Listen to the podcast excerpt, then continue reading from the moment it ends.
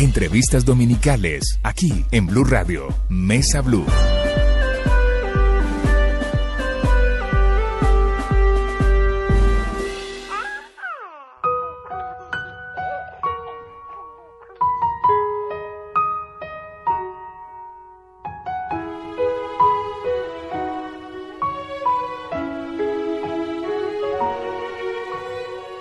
Fue la primera voz que susurró mi.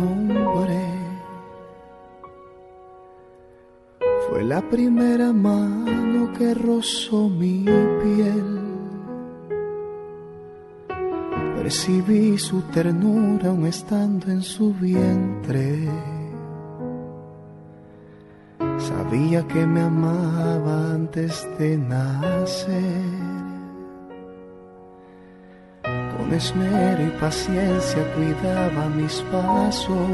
Bienvenidos a Mesa Blue, domingo 12 de mayo, un día muy especial para todos nosotros, es el día de las mamás, el día de las madres, muchos de ustedes estarán a esta hora en familia, celebrando tal vez con la persona que uno más quiere en su vida, aparte de sus hijos, y hoy tenemos una mamá muy especial, una mamá diferente, una mamá mm, peculiar, pero finalmente una mamá, y eso es lo que importa, porque al final del día, mamá es mamá. Hoy me acompaña eh, Juan Roberto Vargas, mi compañero de Mañanas Blue, y por supuesto, Juanro, buenas tardes. Don Felipe, muy buenas tardes a usted y a Co- todos los oyentes de Mesa. Bueno, ¿cómo lo trata el Día de la Madre? No, muy bien, acuérdese que estamos desde muy temprano transmitiendo hoy la eh, canonización de la Madre Laura. Así, señor, Eh, usted una- desde las 2 de la mañana se despachó en este temita. ¿no? Aquí dándole, sí señor. de la madre, la- no, de Santa Laurita. Santa Laura, ya es Santa Laura. Claro, A ella. partir de hoy, es sí. muy emotiva ceremonia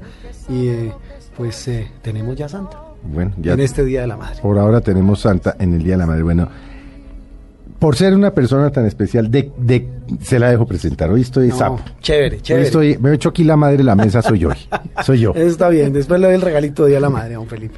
No, usted tiene toda la razón. Es una madre muy especial la que nos acompaña hoy para rendir tributo a las madres, sobre todo en una sociedad tan compleja, tan llena de diferencias, tan llena de complejidades como la colombiana y como la, la sociedad contemporánea.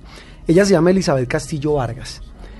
Tiene un, un hijo que ya tiene 22 años, es un muchacho ya, ¿cómo es que dicen las señoras? Hecho y derecho. Muchachote. Sí, ya un- hecho y derecho. Un guaymarón. Sí.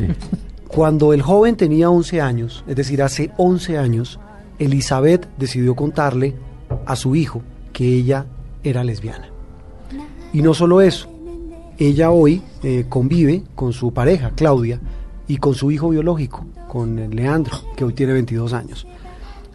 La reacción fue buena, la de él, y solo le preguntó, cuando era ese niño de 11 años, solo le preguntó si era feliz. Pero además de esa historia que, que enternece de, de lo que es la relación madre e hijo, pues Elizabeth es una gran activista de la comunidad LGBTI, es coordinadora del grupo Mamás Lesbianas desde hace ya 10 años, fue fundado en el 2003 y ella se dedica a brindar apoyo a mujeres lesbianas, bisexuales o trans que también ejercen maternidad. Sí, que son mamás. Exactamente, que son mamás. Abogada, ¿no? Elizabeth, Abogada, buenas sí. tardes. Buenas tardes y a la audiencia. Qué bueno saludarlos en este Día de la Madre. A usted de verdad muchas gracias por acompañarnos, porque además este en una sociedad cerrada como la nuestra no es un tema fácil de, de- de exponer. No. Es un tema difícil porque quienes no pertenecemos al género heterosexual solemos estar sometidos al escarnio de la opinión pública, al insulto, a las vaciadas, a las discriminaciones. Pero claro, mucho más difícil, mucho más difícil además por ser una mujer, porque fuera de todo, esta es una sociedad bastante, desafortunadamente, bastante machista. Sí, sin duda el hecho de ser mujer tiene unas características ahí complicadas y ser mamá también lo hace más difícil, pues porque uno, la- digamos, la idea general respecto a las mamás es que las mamás son unas señoras que no tienen sexo. Y las lesbianas son unas señoras que tienen sexo con señoras. Y poner a funcionar esas dos figuras al mismo tiempo es muy complicado, pero pues de eso se trata la existencia del grupo y por eso seguimos trabajando 10 años después con la idea de que hay mucha posibilidad, tenemos las posibilidades de ejercer la maternidad desde nuestras realidades particulares Y la, ma- la- ser lesbianas no nos hace ni mejores ni peores mamás. Tampoco es que seamos las más chéveres de la vida, pero no somos las peores. Pero las mamás no suelen ser chéveres, salvo cuando uno ya es viejo que entiende que las mamás eran chéveres. Sí, Ah. porque cuando uno está chiquito son un sargento. Pero bueno, hablemos, hablemos, hab- hab- hablemos un poco de usted, si, si nos lo permite, y lo vamos Bien a hacer con todo el respeto y Sí. obviamente respetando, y perdón la redundancia, aquellos temas que usted no quiera, pues no, no se mete, pero ¿en qué momento, en qué momento eh, se dio cuenta que era lesbiana? No, eso sí me di cuenta desde muy pequeña. Lo que pasa en qué momento fui capaz de asumir que era lesbiana, eso sí fue distinto.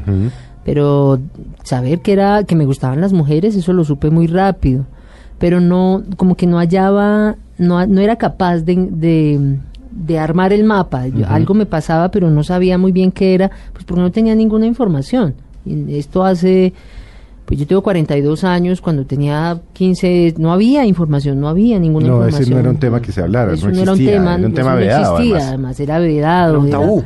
Era un completo tabú. Entonces, pues eso eh, complicó, digamos, el proceso de salida del closet. Hoy en día yo siento que a, a los jóvenes hoy en día les sale, pues lo, lo pueden hacer más fácil. No es que sea más sencillo en la vida, no, Mm. no creo que sea más fácil, eh, más ligero el proceso. Creo que también tienen que enfrentar muchas cosas, pero cuentan con mucha información y eso sí hace una diferencia. Sí. Ahora, obviamente usted dijo, en un momento dado dijo, salgo del closet y asumo el tema. ¿Y en qué momento dijo, pero además de eso, yo voy a ser mamá? No, fue al revés. Yo primero fui mamá, A usted primero, primero fue mamá. fui mamá. ¿A qué edad fue mamá? A los 19. Ah, Sí. Fui Madre adolescente, muy mal, porque además, eh, muy mal en el sentido de que no era, no, no es el, el típico embarazo deseado y eso es muy desafortunado. En- y, en el, y en un país en el que los índices de embarazo no deseado son tan altos. Sí. Fui una madre soltera, una madre soltera que en ese momento además tenía una relación heterosexual con un personaje que cuando supo que estaba embarazada, ¡shum! se desapareció. Ah, ah, otra, otra típica. Otro sí. de las típicas. Estoy embarazada, bueno, chao. Chao, te vi. Em, y después de, mi hijo ya tenía como cuatro años cuando, cuando fui capaz de asumir y de salir del closet yo, yo conmigo, y después eso tomó un tiempo después con él, porque como dijo Juan Roberto, eh, no tenía 11, tenía 10. Y 10 años. en el momento en el que ya hablamos como claramente acerca de mi ¿Qué edad tiene sexual. Leandro? 22 hoy día. Sí. Bueno, eh, viene entonces eh, el nacimiento del niño y qué pasa en ese momento, cómo asume su vida usted, Elizabeth. Acuérdese que primero... Sola, mamá soltera. Ah, no, es que yo sí, ahí... A eso me. No, no, ese- no, no, no, ahí no estamos hablando de... No, no, no. de Aquí sino quiero- Sola, vida. mamá soltera, como miles de y colombianos. Como miles de colombianas, pero con una diferencia enorme. Y aprovecho que estoy aquí en la radio y se la hago pública a mi señora madre y a mi familia, a mis papás, Que los apoyaron. que fueron los más incondicionales, mis hermanas. O sea, yo, yo realmente soy una mujer muy afortunada. Ese proceso de, de haber sido madre soltera conté con un apoyo enorme familiar. Y cuento con un enorme apoyo familiar de manera que ahí no estaba tan sola, de verdad. Yo no podría O decir sea, su jamás. papá y su mamá le dijeron, ah, dele, tenga ese niño y- o niña. Ni más faltaba. Y hágale y eche Sí, para adelante y la vamos sí, a apoyar. Sí, sí. Sí, además en unas condiciones, no me lo están preguntando, pero en unas No, no, pues usted nos condiciones, va contando. Hágale. en unas condiciones económicas muy difíciles. sí. Y sin embargo, para los dos no hubo ninguna duda. Además, yo estaba empezando, pues, estaba empezando en la universidad, estaba en mi primer año de derecho, fue una cosa muy compleja en ese ¿En, momento. en qué universidad? En la de Caldas. Ajá. Y Más difícil, Más porque una difícil, sociedad más cerrada claro. todavía. Y sin embargo, el apoyo total de ellos fue una cosa que, que agradeceré toda la vida. Mamá soltera, abandonada por el... Por el papá de la el criatura. papá de la criatura, ¿no? De ciudad pequeña. De y, ciudad y, pequeña. po- y- y- y con condiciones más para conservadora y con condiciones económicas no favorables. Ajá. Ah, y estudiando. Exacto. Y estudiando, empezando derecho. ¿Cómo sale a flote? Aparte Pues- del apoyo de la familia. Aparte del apoyo de la familia, con una, como una convicción muy clara de que no me podía quedar de ninguna manera esperando ayudas externas distintas a las que ya tenía y que tenía que además conseguir eh, ubicarme profesionalmente con el fin de poder llevar adelante mi vida y la de mi hijo y, y apoyar a mi familia, porque es que además eso todo va, va así como Eso es un círculo. es decir, enganchado. sí, sí, ellos sí, ayudan, sí. pero hay que apoyarlos. Claro, claro. Como Hoy le pasa día, a, a- a miles de colombianos Claro, que ah. estudian para, Igual, para igual. apoyarle a sus papás y acaban manteniéndolos, además, en, en un altísimo Igual, bueno, porcentaje. ellos, ellos son bastante autosuficientes, pero, pero sí, en lo que puedo y cuando puedo y como puedo, siempre apoyo. Bueno, después de, de- de, digamos, de que sale a flote, asume el tema, continúa su carrera, ¿no? Sí, claro, Y se gradúa. nunca la suspendí. Ahí la abuela ayuda berracamente, ¿no? Pero berraca. Con, claro. con el niño. Sí, con el sí, tema de la cuidad del Sin lo cual hubiera sido posible, posiblemente sí, no, no habría sido mucho más difícil. Claro. Sí. y correr para un lado y para el otro. Pero viene el tema ya complejo de decirle al niño cuando tenía 10 años. No, primero los padres. Ah, bueno. Ah, no, no, con ellos fue mucho antes, muchísimo antes. Eh, con ellos fue en el momento en el que me sentí enamorada. Ya, ya tenía un hijo, pero en el momento en que me sentí De enamorada. una mujer, ya usted de una ya mujer. una mujer ya pues adulta, digamos, 20. Sí, ya tenía 20, estaba Sí, en la sí, universidad, sí, ya sí, era sí, una sí. persona... Como la gente piensa que uno a los 20 años en la universidad ya es una persona adulta, sí, Sí, ya- ya pero es no, viejo. no, uno todavía ahí está bastante confundido con la vida. Em, pero para mí fue claro en el momento en el que supe y como que estuve completamente clara en el hecho de que estaba enamorada de una mujer, Ujú. Que las primeras personas con las que tenía que hablar era con mis Con sus papás. padres, claro. Sin ninguna duda. Yo no nunca me lo planteé ni siquiera como nu- nunca fue para mí un- una duda pensar en que las primeras personas con las que tenía que hablar era con ellos dos y contarles, decirles para que porque le- siempre he sido bastante recelosa de, de los rumores Mm. y prefería Entonces ser yo quien se los una vez, sí. contara. Sí. Y, y fue, pues claramente fue una conversación difícil. eh, no tanto la conversación en sí, sino La todo lo que esto genera, las sí. reacciones. Mi mamá fue mucho más reactiva, mi papá fue completamente comprensivo. Pero es que las mamás, las mamás son más reactivas porque lo primero que hacen es echarse la culpa, ¿no? Ujú. Yo qué hice Yo mal. qué hice, yo Yo, qué en dónde hice la embarré, yo porque no me di cuenta. Y por eso es tan Eh, importante decirles a Hablan los- de que uno tiene que ir donde el psicólogo, el psiquiatra, Claro, porque está enfermo, sí, no también. entienden y, y hace 20 años entendían menos que eso no es una menos, enfermedad. por supuesto. Sí, pero, pero por eso es tan importante contarles a los papás que, esta- que somos felices, que donde estamos estamos bien y que nuestra felicidad está ahí. Y hoy en día la relación con ellos es estupenda, tiene una excelente relación con mi pareja y de hecho están muy entusiasmados con el hecho de que nos vamos a casar. Entonces, todo A usted esto- de las que el cambió. 21 de junio se va para juez. Sí. No para notario, para juez de una vez.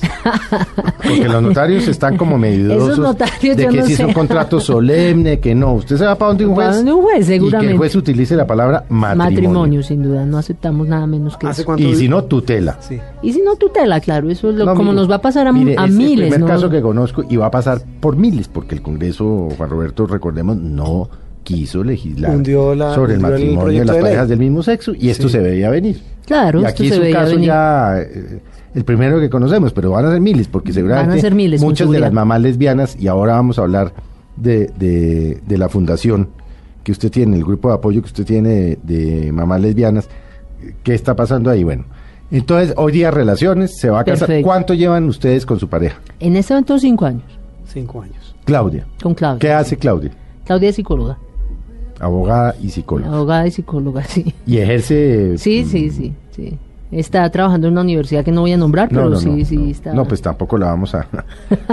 Hasta ya no. Hasta en ya la no. única que se podría trabajar, porque son las más tolerantes en este tema, aunque usted se sorprenda, Juan Roberto. ¿Cuál? La Lo- Javeriana. la Javeriana. Claro. ¿En serio? La única. No, pero de hecho en su. En hay su- varias, por supuesto. en Los su Andes tiene el Círculo Rosa y el La Libre y todo. Pero en la, en la Javeriana del padre Joaquín Sánchez se le ha metido al Sí. tema del respeto de las minorías, pero es que lo ha cogido como propio. Mm. Sí, sí. Como una bandera. Elisa, Elizabeth, mire, yo quiero que, que hablemos, es que el, el tema a mí me parece fascinante por lo que sé que muchos oyentes eh, lo están pensando. Hace cinco años con su pareja, se graduó, ejerce, sus padres le ayudaron y viene el momento, ah bueno, le contó a sus padres, ya nos contó la reacción de ellos, viene el momento de contarle a Leandro, al niño. En ese momento el niño de 10 años. En ese momento, un niño de. ¿Cómo 10 le años. cuenta usted a su hijo? No, una pregunta anterior. ¿Cómo mantener las relaciones que mantenía, si las mantenía, porque Ya, debió ya. tener novias? Ya Pues, no, o- lo que pasa es que ahí había un factor adicional, y ahí, es que sí. el, el elemento de ser de una ciudad pequeña como Manizales Sí, eso es muy- hizo que migrara muy rápido Y se vino para acá. y me vine a trabajar en Bogotá y entonces iba, esto era una salvajada, hoy en día lo pienso y digo, pero por favor, yo iba todos los fines de semana por tierra a Manizales y me devolvía. Una locura. Una locura, era una Con salvajada. carretera. Con semejante belleza de carretera Bogotá, Manizales, Manizales, Bogotá. Entonces, claro, yo veía a, a- a mi hijo los fines de semana y ah, porque el demás. chino se quedó con los abuelos. Claro, mientras porque usted- estaba estudiando, estaba muy chiquito para Claro. ponerlo. a- No, a a- para Bogotá y usted trabajando. Hasta y, el sí. año 2000, que ya se vienen todos, toda la familia a Bogotá. Incluyendo su papá y su mamá. Claro, todos mis O sea, usted se hermanas, todo toda el la familia. combo, sí, y ya estando aquí fue Combo que agrandado. hablamos. Sí. Sí. Y ya estando aquí es que hablo con Leandro, ya en el, en, en el 2000. Bueno, ¿cómo es ese, cómo es ese momento? ¿Cómo es esa conversación con un muchacho de 10 años? Bueno, en ese momento tenía una relación. Un niño de 10 años. Yo tenía una relación ya establecida hacía un par de años con, con una mujer ¿Y, y él la conocía? y él la conocía. ¿Y usted qué le decía antes? No, él, digamos que Una no era como un tema, era una amiga, Sí, una amiga, estábamos una- compartiendo una- sí. apartamento y no sé qué, pero ya llegó un momento en el que la, la cosa pues había que ponerla clara y entonces hablamos y, y fue, por supuesto emocionalmente es un momento fuerte en el- porque hay muchas cosas que hablar y que explicar, pero No, fue pues un momento todas. muy bello, también fue un momento muy lindo y fue para mí un, un mensaje muy hermoso cuando, cuando mi hijo me dijo, después de hablar un rato me dijo, pero tú eres feliz y le dije, sí, yo soy feliz. Y me contestó, entonces yo no tengo ningún problema con el tema. Tenía 10 años. 10 años tenía. Mire, puede sonar morbosa la pregunta y, y discúlpeme, Elizabeth, pero ¿cómo le dice uno al hijo que a uno le gusta una persona del mismo sexo? Usted no le puede decir, y eso lo trabajamos mucho en el grupo de mamás lesbianas, Ajá. usted no se puede enfrentar, o sea, sentar frente a su hijo y decirle, hijo, soy lesbiana, porque él no va a entender. Sí, No entiendo. ¿Eso qué es? Pero si usted le dice, mire, eh, hijo, tú sabes que yo quiero mucho a, en ese momento era Carolina, eh, eh, que quiero mucho a Carolina y que Carolina me quiere mucho a mí y nosotras somos novias, él entiende. Así le dice. ¿Qué cara hizo? La que te La estoy que- que diciendo. sí era feliz. Sí, Sí, es no, que la no fue- palabra lesbiana no. No, no la va a entender un niño Claro, de 10 años. claro. O, o tiene un montón de ruidos en la cabeza que Sí, no le o van a... somos novias, o nos queremos, Correcto. o nos amamos, Sí. o Un- un tema- pasamos felices, o... Ok, vino, vino la reacción del niño, de, de la pregunta, eh, eh, ese tema tan, tan, tan bonito que usted nos cuenta. Pero viene un tema muy cruel, que son los compañeros de colegio y los amigos.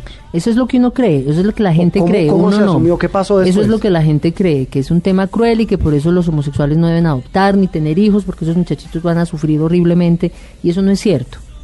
No, pero Lo hay que yo- burlas. Es no es decir, hay cierto. gente que... No es cierto, te voy a explicar por qué, Juan Roberto. Primero porque esa idea supone el hecho de que los hijos hablan de uno en el colegio. Lo que no es cierto. Y los hijos no hablan de uno en el colegio. No, uno no habla de los papás. Uno no es tema. Bueno, eso es verdad, ¿no? No, Uno no es es tema. cierto. Sí, entonces... no, nunca. No, salvo que si diga que mi- hablan- que, mi papá es bombero y mi, su Sí. papá es policía Sí, y y que ya. mi papá era no sé ¿Cuándo qué. más? Pero, pero para hacerse fieros, no para Sí, descalificarse. Uno Sí, no habla de los pa- papás Pero en el no, colegio. los, los muchachos no se sientan en el colegio a contarle al otro amigo, no, mi mamá tiene una relación con otra mujer y el otro, no, y mi papá es infiel a mi mamá. Eso no existe, eso, Eso no no es existe. cierto, Eso por un lado, que ese es un imaginario muy fuerte que Sí. hay y hay que aclarar. yo lo tenía y sé que mucha gente lo tiene. No, pero lo- uno no es tema. Lo que pasa es que las mamás quisiéramos creer que somos el centro de la vida de nuestros hijos y no hay tal. Tampoco. El Tampoco. iPhone es el centro Sí, de atención. No, los ya hoy día es el iPhone. Sí, sí. el iPad y el iPhone. Y, y el Xbox. Entonces, Wii. sí, no es tanto, no hay tanto que, que, que seamos como, o sea, ni, ni tampoco llegan al colegio como, hoy me van a mirar distinto porque ayer supe que mi mamá es lesbiana. No, no, no, no hay tal. Y he aprendido una cosa y he aprendido a respetarla muchísimo también porque no le pasó solo a Leandro, sino que en 10 años de trabajar con mamás lesbianas he Le escuchado mil veces esta de historia. niños, claro. Ellos saben cómo manejan la información. Ellos Los saben niños- a quién le cuentan, niños si lo cuentan, si no lo cuentan. Ellos lo manejan y lo hacen de una manera tan hábil sin decir mentiras. Hay un término Porque en- no, ese sí es el peor mensaje que uno Sí, podría hay un término transmitir. en la milicia y es compartimentar. Usted lo conoce muy bien, porque Es usted que ha le- cubrido orden público, ha cubierto. Es cubrido, que eso le estaba, le estaba diciendo yo. que Orden público por años. Estaba pensando yo que esos, eh, los hijos son, en esos parecen de un organismo de inteligencia. Ellos saden qué dicen, Ellos saben qué le dicen al cómo papá. lo dicen y cuándo lo dicen. y qué le dicen a la mamá. Y fíjese, por ejemplo, que, que es el caso mío de, de, de niña de, de padres separados. Yo me acuerdo que yo le decía, le preguntaba algo, María, ¿y tu mamá? Mm, y viceversa. Mira, ¿y qué hicieron con tu papá? Nada, pasamos rico. Ellos aprenden a compartimentar, pero desde los seis años. Que no es mentir, Se yo insisto en No, no, ellos no mienten, simplemente Claro. no entran en detalles. Es su secreto con su papá o con su mamá, en el caso de los separados. Claro. En el caso suyo, por ejemplo, ellos no llegan a contar al colegio. Bueno, ¿qué pasa después? ¿Qué viene en la vida de Elizabeth, eh, de Leandro y de Claudia? Bueno, después De la Claudia de todavía no sabíamos Todavía no sabíamos de Claudia. Claudia no estaba todavía en la foto. Claudia no está No en está el mapa. en Quien el está mapa. en la foto es Carolina y Carolina y Leandro tienen una relación excelente día. hoy en día, excelente, pero extraordinaria. Tanto que él todavía la molesta y le dice mi segunda madre en chanza. Em, ¿Qué está estudiando Leandro? Leandro Música. Está estudiando música. Em, con Carolina, por, para contarles como el nivel de la, de la relación cuando llega el momento de la ruptura, porque pues sabe, las relaciones se terminan. Cuando Todo llegó el momento de la ruptura, pues yo- acaba, sí. sí, ya llevábamos cerca de siete años juntas y fue un proceso para mí personalmente difícil. Y un día me llamó Leandro a la oficina, yo estaba además atendiendo, trabajaba en el servicio jurídico eh, en Profamilia, entonces me, me pasaron la llamada porque era él, y entonces le contesté y me dijo, mamá, tú te vas a separar de Carolina. Ya habíamos, ya él sabía que teníamos una crisis, ya, en fin, tenía toda esta información, pero me llamó. Yo no sé en qué estaba pensando ni con quién estaba hablando. Tú te vas a separar con Carolina y, le- y yo atendiendo gente. Sí, sí, sí, claro. Y me dijo, bueno, eh, pero te aviso que yo no voy a dejar de hablar con ella porque yo a ella la quiero mucho. Y yo me acuerdo que fue como, Bueno, sí. pues bien, o sea, está perfecto, esa es la idea. Lo uno que- lo que quiere es que sus hijos tengan el mayor Una cosa no excluye la otra. apoyo afectivo posible y, y- y, pues obviamente no no iba a ponerme de ninguna manera a eso y, es- y tienen una excelente relación. Y tiene una excelente relación. Bueno, eh, ¿cuándo llega la idea de trabajar y de crear un grupo de apoyo para las mamás lesbianas? Yo me hice activista en, bueno, yo una de esas quijotadas de la vida en el año 97 en Manizales resolví que iba a ser la Semana del Orgullo Gay. Bueno, en Manizales. Háganme el favor. Una sociedad Pero quijotada, conservadora total. y cerrada. Y, y fue una experiencia muy interesante porque en, en esta política tan absurda que tenemos en este país, pero en las regiones es aún peor, Mm. hubo una alcaldía cívica. Por primera vez en yo no sé cuántos años en Manizales hubo un alcalde cívico, el primero, que no estaba en la coalición de los rojos o de los azules en el departamento. Y en ese momento político hago mi primera intención, entonces se me ocurrió que íbamos a hacer la Semana del Orgullo Gay y cómo sería, cómo serían las cosas que el cierre de la Semana del Orgullo Gay era una misa. No, pues. Teníamos además todo montado, fue muy muy interesante, teníamos Ah, unos chévere. invitados desde distintos lugares del país, un sacerdote super friendly, que no era gay, pero absolutamente amable con el tema, como comprensivo hacia el tema. Y teníamos todo montado y cuatro días, cinco días antes habíamos hecho la solicitud a la, a la Secretaría de Integración del, del municipio para explicarle, perdón, para pedir el apoyo con un salón en la Casa de la Cultura. Cuatro días antes nos, me llamaron y me sentaron y me dijeron que el alcalde cívico había mandado a decir que para eso de ninguna manera se iba a prestar ningún establecimiento del- de su alcaldía. Este alcalde después fue destituido por porque de todas maneras estaba oponiéndose ahí a una llave política muy brava, pero fue mi primera experiencia real en la que yo recuerdo haber sentido la discriminación directa desde, desde una institución No presto el salón, consciente ustedes Del Estado, no, sí. a ustedes a este tema de ninguna manera. Me salvó o nos salvó en ese momento el hecho de que en la facultad de, de mi universidad, en la facultad de Derecho, eh, fui y hablé con el decano, que esto además implicaba salirse del closet de la universidad porque eso no lo había hecho. Y fui y le dije, mire, me pasó esto y esta es la situación y esto está montado y es, y, es el dentro de tres días. Y me dijo, pero por favor, ¿cómo no me habían dicho antes? Bienvenidos, esta es su casa, abrimos las puertas, lo que necesiten en la facultad. Y eso, y ese fue mi primer acto como de activismo. Y después de que llegué a vivir a Bogotá ya definitivamente, pues me hice una activista mucho más, más permanente. Eh, participé de un proceso muy importante que hubo en Colombia, que fue el de Planeta Paz, o muy importante para este movimiento social LGBT. Y en el año 2003 fundamos el grupo de mamás lesbianas con otra mamá lesbiana, con otra mujer que también había pasado por lo que yo había pasado, de tratar de conciliar el tema de ser mamá y ser lesbiana y esto cómo es y cómo funciona. Y hablábamos mucho respecto a que habría sido buenísimo encontrar con quién hablar en ese momento en el que estábamos asumiendo esto. Y a partir de esa inquietud mutua dijimos, pues hagamos un grupo. Y, y hagamos un grupo es que llevamos 10 años trabajando. Bueno, ¿cómo opera el grupo? Bueno, no, vamos a hacer un, un, um, breve corte de comerciales y vamos a hablar, por supuesto, de cómo opera el grupo, cómo acceder a él, qué hace el grupo, cuántas personas conforman el grupo. Ya volvemos con ustedes en, en un minuto. Sigan con nosotros en Mesa Blue. Sabrás que te hablo solo a ti, mamá. Ya regresamos en Mesa Blue de Blue Radio, la nueva alternativa.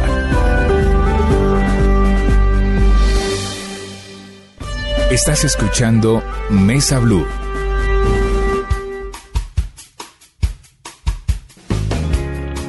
La más bonita sin duda eres tú.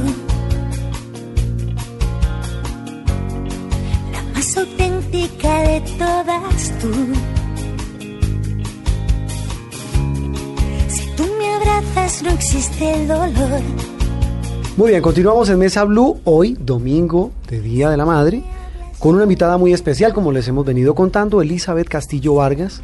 Ella es madre de un joven ya que tiene 22 años, ella es mamá lesbiana, asumió eh, eh, su situación, la asumió de manera familiar. Su orientación. Su orientación. Más orientación. Más que orientación, situación, sí. situación, orientación. eh, la asumió y no solamente como con eh, para un tema personal, sino lo asumió también para ayudar a muchas mamás lesbianas, creando un grupo de apoyo que fue fundado, nos dice Elizabeth, el 12 de julio del 2003 aquí en Bogotá. Correcto, el 12 de julio. Bueno, ¿y qué empiezan a hacer en ese, en ese grupo de apoyo mamás lesbianas? Bueno, lo primero era, además es un grupo creado por una abogada y una ingeniera, y un grupo de apoyo. Esto, además, ninguna de las dos con experiencia en grupos de apoyo fue todo un proceso de aprendizaje, entender ¿Cómo funciona un grupo cómo de apoyo? funcionaría Sí. un grupo de apoyo. Sí, Entonces ¿qué es un grupo de apoyo? buscar-. Un, un grupo de apoyo es un grupo en el que las personas se sientan y comparten experiencias. No es para ir a, a escuchar eh, a una persona que tiene el Un conocimiento. grupo de apoyo que puede se ser, por ejemplo, guardadas las proporciones. Alcohólicos Anónimos. Sí, sí, el mismo modelo. Es un grupo de apoyo. modelo Van y se parecido. sientan y, Correcto. y ahí dicen yo soy Felipe Zuleta, yo soy alcohólico y me pasó esto y echan su rollo. y echan su rollo o las dependientes de las relaciones afectivas que también hay otro Entonces, más o menos como esa es la idea entonces es un grupo que tiene la característica de que es medio cerrado. Medio cerrado significa que no cualquiera puede ir a, a la reunión el día que quiera sino que primero tiene que hablar con una de las dos coordinadoras porque cuidamos mucho el tema de la confidencialidad y cuidamos mucho el hecho de que las mujeres que van al grupo puedan hablar tranquilamente sin riesgo de, lo que esté Sí, que eh, no se vuelva pues un grupo de apoyo y de chisme. Correcto. Además, Sí. teniendo en cuenta que algunas de las mujeres que asisten o han asistido al grupo en distintos momentos No han salido del closet. ni se han separado o están en proceso de separación. Ajá. Uy, no, claro, hay que tener Eso un obviamente cuidado. hay que tener ahí un, un asunto de cuidado. Y para nosotras eso es como fundamental, ese es el, el eje central. Lo que hacemos es conversar, compartir las experiencias, generalmente, porque esto además es casi la, la manera en la que funciona, pero generalmente llega alguien que trae una, una circunstancia específica complicada. A una mujer que está o en el proceso de separación o porque tiene alguna dificultad con el niño o la niña o con Es el que- hijo. Perdón, la interrumpo, Elizabeth. Señor. Es que eso le iba a preguntar. Usted fue afortunada porque el caso de la reacción de su hijo fue buena, pero no todas las reacciones de los hijos, de los hijos deben ser buenas cuando una mamá Por papá- experiencia le contesto, sí, la mayoría de los hijos responden bien. Sí. Si usted a su hijo le ha enseñado a respetar la diferencia, eso ya es un elemento importante. Que donde no hay una buena respuesta, donde y además es completamente justificable, cuando el niño resulta que o la niña encuentra a su mamá con otra mujer, eso es distinto. Encuentra no significa para los malpensados no significa que estén teniendo relaciones sexuales, sino que las ve dándose un beso O las mano. escucha diciéndole mi amor. Ahí es donde empieza la dificultad. Y por eso es tan importante hablarlo de manera tranquila con ellos, porque lo que hemos aprendido en el grupo en estos 10 años es que lo más adecuado que se puede hacer, lo mejor que le podemos dar a nuestros hijos es enseñarles a decir la verdad. Pero para decir la verdad falta un elemento esencial y es a lo que se, en lo que se concentra el grupo de mamás lesbianas y es en fortalecer a las mujeres en su identidad que no tengan ningún temor respecto a que su orientación sexual va a afectar a los hijos ni nada por el estilo. Explicarles que el hecho de que tengan una orientación sexual como lesbianas no las hace ni mejores ni peores mamás. O sea, básicamente no les cambia nada. Y una vez que ellas logran entender eso y están como tranquilas, desde ahí el tema de hablar con los hijos es muy sencillo. Porque el grupo de mamás no es para salir del closet, es para fortalecer a Es las para mujeres. poder hablar con sus hijos. No, para que ellas se, Para que se- ellas se sientan para que en la medida en que ellas estén tranquilas consigo mismas, claro. logran hablar con los hijos y además logran evitar que eh, esto se pueda convertir en un tema como de manipulación de los hijos hacia las mamás. Porque puede pasar. Porque Claro, puede y los pasar. lo niños son que muy la- manipuladores. Que es la historia que Felipe contaba ahora respecto a los hijos creados, por ejemplo, en hogares donde hubo un divorcio. Entonces están con el papá, dicen una cosa, están con la sí, mamá, dicen otra. manipulando, sí. Correcto. Entonces, en la medida en que las mamás están tranquilas, evitan todo ese tipo de cosas, digamos, están mucho más serenas en el, en- para enfrentar situaciones que se puedan presentar, porque no es que se presenten porque las mamás son lesbianas, se presentan porque los niños son niños y las niñas son niñas, y tratan como de usar la información. No, es que eso sí no hay nada más jodido que un hijo. Correcto. Sí, eso es cierto, pero No, no. y lo digo por experiencia propia. Pero- pero, Felipe- Tienen un estilo. De, ay, pa, no sé qué, si sé cuánto. Y no, Claro, son pero- jodidos, pero- son- pero, Felipe, tienen mecanismos de defensa. Usted me dijo, me dijo, yo, así- yo aquí soy medio la minoría, pero sí también hago como la de abogado del diablo, Elizabeth. Yo no lo veo tan fácil, sin tener experiencia en el tema. Ah, yo sí tengo experiencia. Claro, lo que le- se lo pregunto es porque también hablo del que la sociedad moderna, vuelvo y lo repito, claro, estamos ya hablando de tolerancia y de hecho este tipo de programas es para eso, Mm. para hablar de tolerancia, de inclusión, de respeto, que yo pienso que es la base de una sociedad civilizada. Pero definitivamente eh, hay otros sectores de la población que no lo ven así, Elizabeth. Sí, sin duda. Hablo de gente que, que no tolera y, y voy a decirlo también, que también es respetable. Es decir, frente a esas dificultades, ¿cómo se afronta eso? ¿Cómo un grupo de apoyo le ayuda, por ejemplo, a una mamá lesbiana?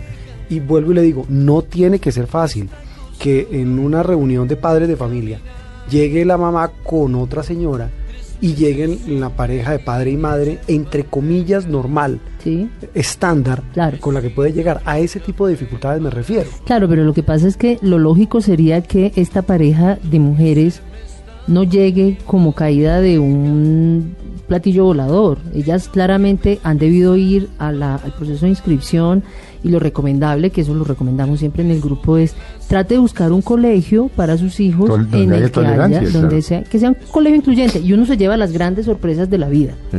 pero las grandes sorpresas de la vida. Yo siempre pongo el ejemplo de que, que no vaya a ser un colegio del Opus Dei, pero conozco en, este, en, en- en la historia del grupo ha habido dos niñas que terminaron su bachillerato y en el colegio sabían que sus mamás eran lesbianas Y, no y eran colegios del Opus Dei. Y lo mismo, de, eh, también conozco casos de colegios distritales en donde ha habido discriminación, pero no a, los, no a los niños porque sean sus mamás lesbianas, sino simplemente porque hay discriminación en los colegios. Simplemente entre comillas, ¿no? Hay discriminación.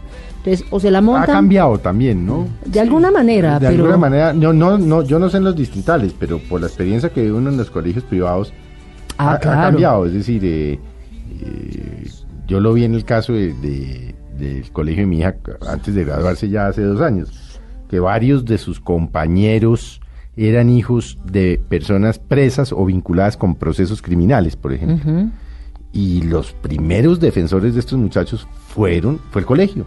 Claro, es que eso es, eso es, ese es el punto, Juan Sí. Roberto, es que el primer llamado a defender finalmente no son los papás, Es es, el sistema educativo el que tiene que proteger al muchacho. El colegio de mi hijo, yo le contaba a usted la historia, eh, no voy a decir el nombre del colegio, pues, pero, pero hubo un- una, una situación con un niño, un niño que sus compañeritos molestaban por sus eh, gestos, por sus ademanes. Claro. Y, y le- el día del cumpleaños le dejaron un roscón en el puesto. Eso ocasionó un problema gravísimo. Expulsiones, matrículas Es- condicionales. Y, y mire una cosa, a los que no participaron, entre comillas, entre ellos mi hijo, también hubo sanción. Y hubo sanción en el sentido de que no se debe ser indiferente. O sea, Eso es importante, por eso la respuesta fue, y fue es- ejemplarizante y la aplaudimos eh, con los demás padres porque dijimos, eso hay que, es decir, ese tipo de situaciones no se deben tolerar. Pero venga, yo le, yo le pregunto del grupo de apoyo. Usted no es psicóloga, pero tiene 10 años de experiencia. Eh, pero además es, eh, es educadora sexual, o sea, no tiene, el- tiene la, la experiencia. Tien- Tienen la Si vena. en este momento nos está oyendo una mamá lesbiana, que posiblemente nos está Sí. oyendo, no una, posiblemente cientos o miles, Ojalá. Y está en una situación y dice, miércoles, yo estoy en esta situación, me gusta mi compañera de oficina o mi compañera de universidad o la vecina o lo que sea, tengo dos niños, estoy casada. ¿Qué hago? ¿Cómo manejo esta vaina? ¿Uno qué le diría? ¿Usted qué le diría? Vea, acuda a nosotros o haga tal proceso de reflexión o qué, ¿qué? Porque Pues- nos están oyendo posiblemente y van a decir, van a decir, ¿Qué "Ve, hago?" Qué raro, yo hoy que nunca oigo Mesa Blue y estoy oyendo este programa, porque esas son las cosas de Dios, De ¿no? la vida, sí. Que prenden cuando, yo como, ¿por qué acabé oyendo ¿Cómo esta emisora? Diosidencias. Las diosidencias. Uno, ¿qué, qué le diría usted a esa, a, a esta señora casada con un hijo, con dos hijos, que un marido desde hace 10 años, estrato 1, 2, 3 o 6, lo que usted quiera? Correcto. Y además, eh, puede- incluso con una relación exitosísima Con con, su- su, con su compañero, con su esposo. Bueno, en se lo digo, yo duré son la 10 familia. años felizmente casado. Ah, heterosexualmente. Felizmente, Felizmente casado, sí, conozco. Nunca, nunca, en 10 años tuve una pelea, así suene, era la pareja perfecta, porque era. Claro. Me enamoré de un tipo y tuve que asumirlo. O Claro, sea, eh, claro. Eso no, lo uno no excluye lo otro. Correcto. Esa es la tragedia, digamos, entre comillas. Sí, yo creo que, bueno, pues un- le, le tengo varias respuestas a esta mujer que hipotéticamente nos esté escuchando. Sí, que María, Rosa, Se enamoró eh, de una Cristina, compañera de la Juanita, oficina. Camila, Yo ¿cómo no, lo, que yo no lo creo tan hipotético. No, no, Ok. es que no, es que no es. hipotético Es es, una- que nos esté oyendo. Una es que el es una 10% de la población es, Es una realidad. es de, la, de la comunidad LGTBI. Correcto. O sea, estamos hablando de 4 millones de colombianos y colombianas. Ok, entonces... Hay ¿qué- algo debe haber que nos está oyendo hoy. Perfecto, muy bien. Entonces, lo primero que le diría es, nos puede escribir al grupo de mamás lesbianas. Nosotras tenemos un sitio web, nos puede escribir a coordinación arroba mamáslesbianas.org. O sea, hay Una página web que Exacto. se llama mamáslesbianas.org. Sí. O sea, primer escribir a- punto, acabe de oírnos, Y vaya. métase al computador. No va a encontrar mucha información porque la tenemos ahorita en re... No, no importa, pero ahí hay un pero dato. encuentra donde desee. No, tal vez lo primero que le diría es tranquila, que usted no está sola, no es la primera a la que le pasa, no se preocupe. Y entonces lo segundo que le digo es escríbanos, perdón, escríbanos, póngase en contacto con nosotras. Lo otro que le diría es, si no nos puede escribir, si no se puede poner en contacto, lo primero que tiene que hacer es ponerse en contacto consigo misma. Entienda que no está haciendo nada malo, entienda Que que, no está pecando, que no está que pecando no es y una mala entienda que persona. su orientación sexual no puede afectar a sus hijos no es mala mamá por ser lesbiana. Eso es lo más importante. Si puede buscar ayuda en un acompañamiento terapéutico con un psicólogo o una psicóloga, fantástico. Si no, búsquese una amiga que la entienda o un amigo que, lo- que la entienda y explíquele qué es lo que está sintiendo y se va a dar cuenta si esa persona la respeta lo suficiente que va a poderle retroalimentar el hecho de que usted no está haciendo nada malo. Entonces, ese, es, ese sería mi consejo. Lo primero es fortalecerse a sí misma y reconocerse a sí misma y respetarse mucho y, puntos suspensivos, respetarse mucho a sí misma. Sí, Y si cree en Dios, como el, ya es cristiano o es católica, yo, yo le daría un consejo. Recuerde que Dios nunca le pone a uno pruebas que uno no pueda pasar. De acuerdo. Nunca. Ahora, Entonces, si, si cree en Dios... de eso también. Correcto. Claro. Eso Y si también cree en. Dios, pues eh, mi recomendación es no vaya a hablar con el sacerdote. No, no, no, hable con Dios. Salvo que se encuentre con un sacerdote Chévere, que sea moderno, chévere, que, que hay muchos. sí. Uy, además, hay muchos. No todos son esta godarria recalcitrante que, que escuchamos en los comunicados de las Mm. conferencias. Eh, hable con un sacerdote, pero sí es un sacerdote que le va a ayudar a entender qué es lo que está pasando de una manera tranquila. Yo soy católica y yo pasé por todo ese proceso Mm. Por también. eso, por eso le digo, si nos está oyendo, no sé, Ruth, en, Sí. no sé, en Restrepo, en Villavicencio, en Neiva, en Ibagué, En Cali, en Medellín, en Barranquilla. Todos tenemos formación católica, Correcto. o- originalmente, o casi todos, pues. Lo- lo- mi consejo inicial sería ese, tranquilícese. Usted No no, es está haciendo única. nada mal, usted no es la única, no está pecando. No es la última, no está pecando, no Piense- le- y sobre todo no le va a hacer daño a sus hijos Piense en porque eso usted las y en sus hijos. Sí. Y en el esposo. Si hay esposo, querido, porque no siempre hay esposo, No, pero cuando lo hay, pero si hay, es importante llegar a un momento en el que se pueda hablar con honestidad. Eso es lo más fundamental. No se engaña a sí misma No, y no se lo engaña, a engaña a sí misma y no lo engaña a él. Pero tiene que estar tranquila para poder hablar con Claro. él, porque si no lo que van a hacer es generar un problema enorme. Lo más, lo más claro, lo más amorosamente posible. Y una, una última coda ahí a la historia es, seguramente si la relación se acaba, no se va a acabar porque usted sea lesbiana. Se va a acabar porque esa relación ya está en crisis, con seguridad. Por Mm. bonito que se vea ese matrimonio, puede que afuera se vea muy bonito, pero al interior yo no estoy tan segura de que Porque esté cuando uno está casado, y e- ese tipo de cosas tienen manifestaciones. Claro.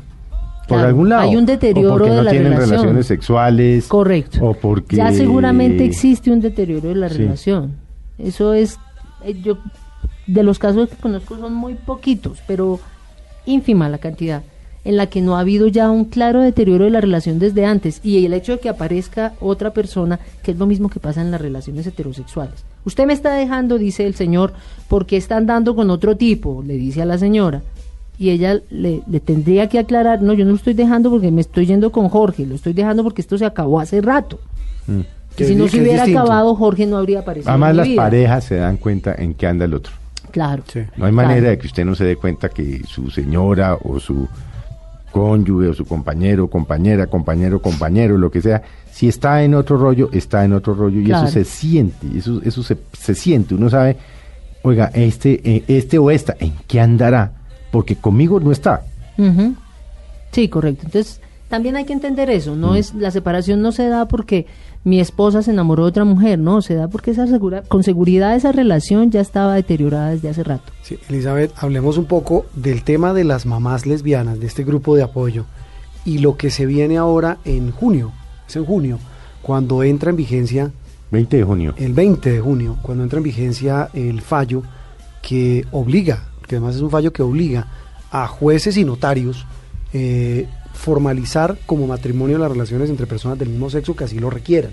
Después del hundimiento del proyecto tan cacareado en el, en el Congreso de la República, tan, tan lleno de, de polémicas y de, y de tanta de algarabía, vicisitudes, de y de inequidades, de- de, de todo tipo de- de- de aspectos. de frases célebres, desafortunadamente De hecho, célebres, de, de- insultos, de tanta complejidad, patadas. de tanta complejidad, de, de ver, por ejemplo, uno, algo que a mí personalmente me impactó, que yo pensé que eso solo se veía en películas, que era ver la Plaza de Bolívar con dos grupos abiertamente distintos, diametralmente diferentes, separados por policías porque se iban a dar... No, no, no, no, no, no. Déjame, espérate un momentico porque eso sí lo tengo que aclarar y lo aclaro al aire ya. No nos Señora. separaron porque nos fuéramos a dar. Nos separaron porque el día anterior los neonazis que estuvieron en la Ah, plaza bueno. nos dieron. Correcto. Eso es distinto. porque Corrijo. Estaban del lado cristiano. Corrijo, Para que lo corrijo, claro. Porque un sí. grupo agredió a otro, en fin, Sí. por diferencias... Un grupo de neonazis agredió a los Claro, homosexuales. Dejémoslo bien clarito. Un grupo totalmente diferente a otro, un país dividido, una sociedad dividida. ¿Qué va a pasar en el caso de estas mamás lesbianas? ¿Cómo se asume ese tema que es legal, pero más allá de lo legal, tiene que ver con lo que somos como sociedad, cuando a partir del 20 se, se permitan esos matrimonios entre parejas del mismo sexo? Pues yo creo que lo, lo último que va a pasar es lo que anuncian los los apocalípticos que va a pasar, es decir, este país no se va a acabar, No, no va a pasar aquí nada. no va a acabarse la cultura, no vamos a derrocar la familia, no, al contrario, estamos fortaleciendo las familias, no vamos a romper con la armonía del país, ni vamos a acabar con la vida de los niños, como dicen los apocalípticos, esos que defienden y que se oponen al matrimonio igualitario. No, lo que va a pasar es que vamos a seguir viviendo como país y que vamos a seguir encontrándonos con y dificultades que van de a regularizar jurídico. muchas parejas, Y entre muchas- ellas usted con Claudia, situaciones que están viviendo, de hecho, hace 5, 10, 15 o 20 años posiblemente. Eso no va a variar Claro. nada, va a variar es que van a adquirir una serie de derechos que les han sido históricamente negados como minoría. Yo creo que lo que va a pero, pasar es, decir, similar a lo que a su vecina, que yo no sé si usted vive en un conjunto, en un edificio, en una casa, no le va a pasar nada, Nada. porque usted y Claudia vayan un día No. donde un juez y se ca- nada, no se Nada. da ni cuenta, no se y da ni le tengo enterar. un dato, Juan Roberto, a su matrimonio tampoco le va a pasar nada porque yo me case con Claudia. Ah, no, eso sí lo tengo claro. Absolutamente No, ni a sus hijos nada. tampoco. Y a sus hijos nada. No, es que yo no lo pregunto no por puede- preocupación, lo pregunto es, y no lo preguntaba tanto porque pueda pasar, sino hablo con exactamente cómo va a ser, eh, eh, cómo va a apoyar este grupo a estas mamás lesbianas. ¿Va a haber algún tipo de asesoría legal? Sí, nosotros, ya la hay. pues, el hecho de ser abogada me, me, me pone en esa función dentro del grupo todo Y ya el debe haber tiempo. varios abogados Claro. también, ¿no? ayudando. Eh, sí, O que claro, podrían hay ayudar, esto, claro. es- eh, o sea, que hay un movimiento social fuerte y organizado. Pero está Colombia diversa, están Sí. ustedes, no, pues lo que hay es organización. Hay un movimiento social Sí. realmente muy organizado, hay un comité de impulso al matrimonio igualitario que ha funcionado de una manera muy, muy buena, muy, muy proactiva. Y es, vamos a seguir y estamos en este momento capacitando a la gente. Yo vengo de un foro, esta mañana estaba en el Rosario, hace dos días estaba en la Javeriana y voy a Cali la otra semana porque la idea es que vamos a estar hablando en todas las instancias en las que podamos, a, a donde nos inviten vamos a explicarle a la gente qué es lo que sigue y a, y a mandarles un mensaje muy claro a las personas homosexuales y aprovecho los micrófonos para hacerlo y es no firme, no, no firme, de ninguna manera firme un contrato que no se llame Matrimonio. civil de matrimonio. No crea nada de lo que le digan que, que esto es igualito a lo otro. Si fuera igualito se llamaría igual. Entonces no, nuestra recomendación central es no firme nada que no diga contrato Bueno, yo de matrimonio. a mí no, porque yo ya me casé dos veces, 10 años con una, 14 con otro, ya me divorcié las dos. Yo ya soy de los de la tesis Ya de que matrimonio inmortal, el cielo baja, pero Sí, bueno, sí, eso ya, ¿no? Pero si usted va a llegar con su pareja donde el notario, donde el juez, y ve que no dice matrimonio, no firme, no firme. entonces, ¿qué hago? Demanda. tutela. Se puede ir a donde otro juez. Se Sí, puede ir a de otro juez, dos, otros, puede sí. hacer la vuelta y póngase en contacto con nosotros. Porque, eh, digamos, todo el mundo conoce. Yo no trabajo en Colombia Diversa, pero es parte del comité. de Sí, pero impulso. busque Colombia Diversa. Busque Colombia Diversa, que a través de eso se van a a través de la página y de la información de Colombia Diversa van a canalizar todas las los apoyos y las acciones. Pero no firme nada que no se llame No se deje matrimonio. discriminar a partir del Correcto. 21 de junio. No se dejen meter cuento. No nos dejemos meter los dedos a la es boca. que el notario dijo que, es fue que, que fue que no. Que fue no que- que nada. es lo mismo y los derechos no son los mismos. Correcto. Y sobre todo la manera de disolver eso en el momento en el que se disuelva no existe nada. Ese como esa como ese contrato, como quiera que lo quieran llamar, Mm. no existe. No genera los mismos Entonces derechos. no genera los mismos derechos. no es igual, no es un contrato igual. No. ¿Es un contrato de qué entonces? Lo que están proponiendo es que es peor aún. Lo que están proponiendo es un contrato que tiene los mismos requisitos del matrimonio y las mismas consecuencias del matrimonio, se supone. La gran pregunta es ¿por qué no se llama matrimonio? Esa ah, es que la pregunta porque que nos matrimonio tendríamos que tiene hacer. que ver con familia, dice el y procurador. nosotros somos familia. ¿Ve? Claro. ¿Quién que puede es ahí decir el- a que, que, que Claudia, Elizabeth y Leandro no son familia? De hecho, ¿Quién? Claudia, Elizabeth, Camilo y Leandro no son Camilo- familia. Camilo ah, es el Cam- hijo de Claudia. Ah, Claudia tiene hijo. Ah, no, Sí, pero no, la no, tenía pues- para el final la sorpresa. La ñapita. Ah, ella también tiene su hijo. Sí, ¿Qué edad tiene Camilo? 20. O sea, dos hijos. Dos mamás. Dos mamás. Sí, ah, eso es lo Y otro. además dos los chinos mamás. deben ser amigos. Sí, sí, sí. Se la llevan bien, además. Bueno, pues no, no son hermanos. no, ojo, no, no, son, amigos. Sí, no, Claro, hermano. Sí, sí, sí. Hermano, los cuatro que yo tengo. Ah, sí, Sí, sí, y claro. medios hermanos son unos que eran, y- y eran, no, son hijos de mi padre, pero Ok. estos son es amigos. Correcto.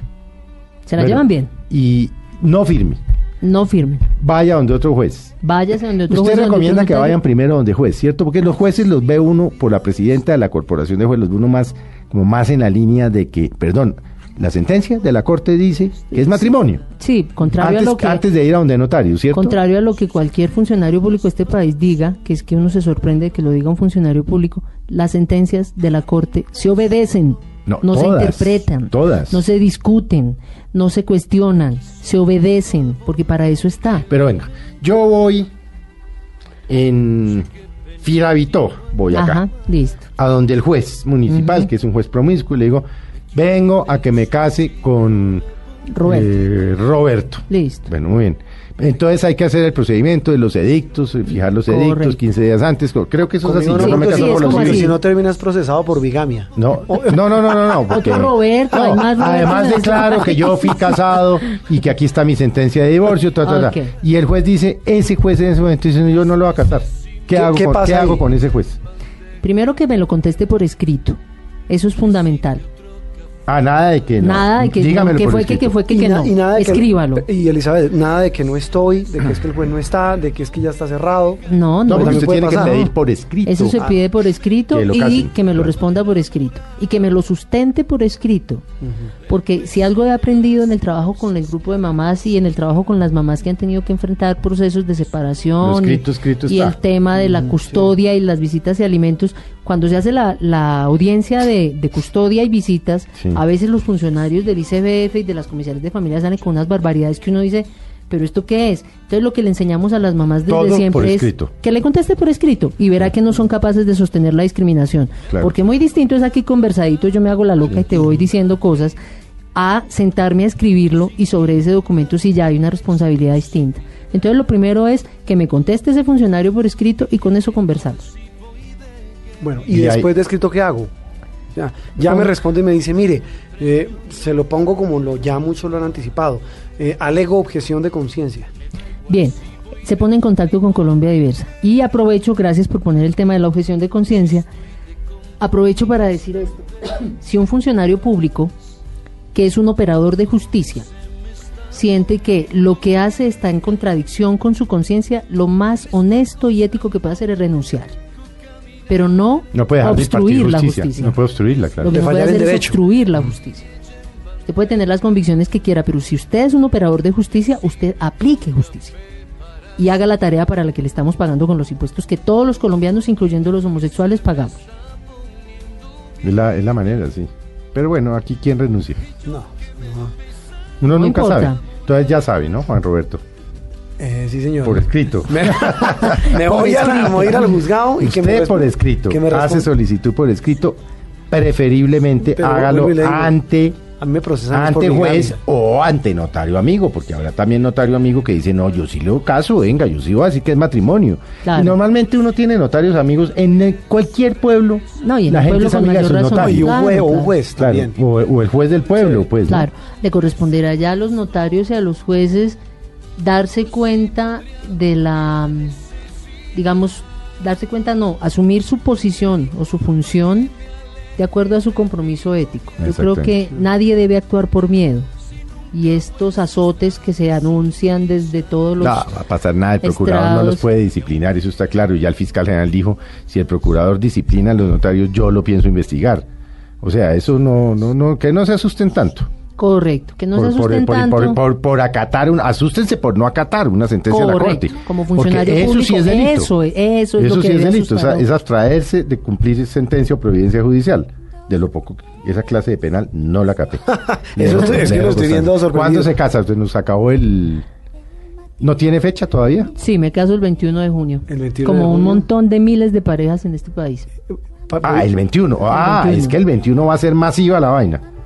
Yo no sé, pero yo aspiro como el resto del mundo que estemos todos allá muy preparados para hacer los trámites respectivos en juzgados y notarías. Bueno, pues vea pues qué mamá tan interesante. No, interesante. Eh, Se realmente los dijimos, ¿no? Desde el principio. es una mamá, es mamá interesante, Sí. berraca, ad- batalladora, admirable, admirable. con una Muchas familia gracias. maravillosa, con su compañera, esperamos su esposa, Sí, dentro ya el 21 de junio con su chino, con eh, Camilo el otro, ¿eh? Y con su grupo de apoyo. Bueno, pues ahí lo dejo para que para que despida, pero antes de despedir, déjeme que yo tengo que recordar, sobre Señor. todo yo que soy el experto de, de- de deportes de Mañanas Blue, Ah, ¿no? es que eso es- sí, No, que el- ahora el vienen los hombre del blog partidos deportivo. Alianza Petrolera versus Cúcuta y Huila versus Pasto en compañía del equipo del blog deportivo. Sí, señor. Elizabeth Castillo Vargas, muchas gracias por estar con nosotros en Mesa Blue. gracias a ustedes por la invitación. Muchas gracias de verdad. Esta es su casa, Muy amable. se lo decimos en serio. Muy Muchas amable. gracias. Y, y mañana tendremos un especial, ¿no?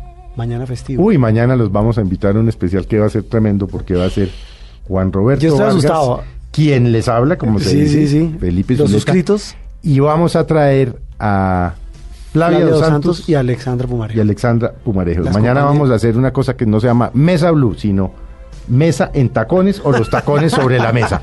Aquí los esperamos. Tengan todos muy buenas tardes.